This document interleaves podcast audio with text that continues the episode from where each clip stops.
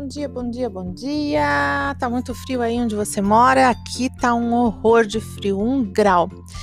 Mas mesmo assim, vamos gravar esse podcast, né? Porque eu não consegui passar todas as dicas sobre e-book na publicação dessa semana. Então, eu vou passar aqui para vocês agora a última, as duas últimas diquinhas que ficaram faltando lá, porque senão o vídeo ia ficar muito longo e não ia dar para postar no Instagram, né? Queridos e queridas, o negócio é o seguinte: a parte boa ficou pro podcast. Né? A parte boa é o dinheirinho. As plataformas como a Amazon, por exemplo, eles pagam até 70% da venda do seu e-book. Veja, nenhuma editora faz isso, né? Então, uh, e fora que a gente tem que pedir ainda para a editora, pelo amor de Deus, para ela achar nosso livro interessante e poder realmente repassar, né, para o nosso cliente final o e-book. Não, você vai subir ele lá vai ter que converter, claro, de acordo com a plataforma, né? De acordo com as telas que a plataforma alimenta, mas você vai vai passar ele lá e vai ter até 70%, essa, esse valor ele varia de acordo com a venda do seu produto, mas é sempre muito mais vantajoso que a, a editora, né? E hoje em dia muita gente está é, trabalhando aí com as telas, né? Então a gente sabe que é um retorno, é algo que está iniciando e é, vai ser, né? Tem sido, aumentou muito tem sido uma febre a questão do e-book. Fora que o e-book, para nós que compramos, sempre é muito mais barato que o livro impresso, né? Então, para quem tem o seu Kindle, para quem tem aquele outro tablet da Saraiva, aquele também aceita um PDF, né? Não precisa ser só o KDP, né? KDP, que é o da, da Amazon. Então, olha, vale muito a pena você investir em, em um e-book.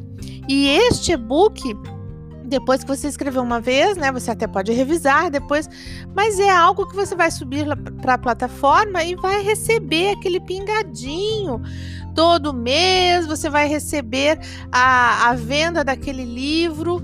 É uma renda que a gente chama de renda passiva, a renda em que a gente passa trabalho uma vez só e depois fica usufruindo daquilo ali. Né? Na editora, é, com certeza os royalties que ele vai te pagar são bem menores que esse, né? Então, acho que não chega a 10% se ele tiver interesse em editar o seu livro. Então, é algo assim extremamente distante uma realidade da outra.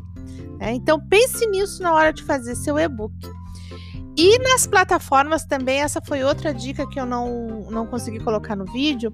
Nas plataformas existem tutoriais para fazer a conversão desse texto de desse texto de Word, né, que é o texto do nosso computador aqui, para o o KDP ou o MOB ou o PDF. O PDF até a gente sabe fazer, né? Mas esses outros não. Então as plataformas mesmo disponibilizam tutoriais e são tutoriais muito, muito simplinhos, tá, gente?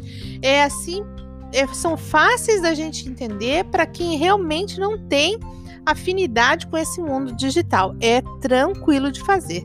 Mas se você tiver insegurança, lembra que eu tinha falado para vocês do freelancer, aquele para digitar aquilo que você só gravou? Então, o próprio freelancer ele também faz essa conversão e a correção ortográfica, tudo você pode pedir para fazer é, com esse profissional, né? Todo esse esquema, inclusive o esquema de conversão do seu e-book. Então pense bem, vale a pena. Eu já estou escrevendo o meu e eu quero muito que você escreva o seu. E qualquer coisa, deixe o um comentário aqui, vamos conversar se tiver alguma dúvida, que nós vamos entrar nesse processo juntos então. Né? Eu estou escrevendo, também estou aprendendo como se faz e eu tenho certeza que ambos vamos nos ajudar. Tá bom, meus queridos? Um bom fim de semana para todo mundo. Que tenha bastante sol aí na, na sua cidade para aquecer os nossos corações, tá bem?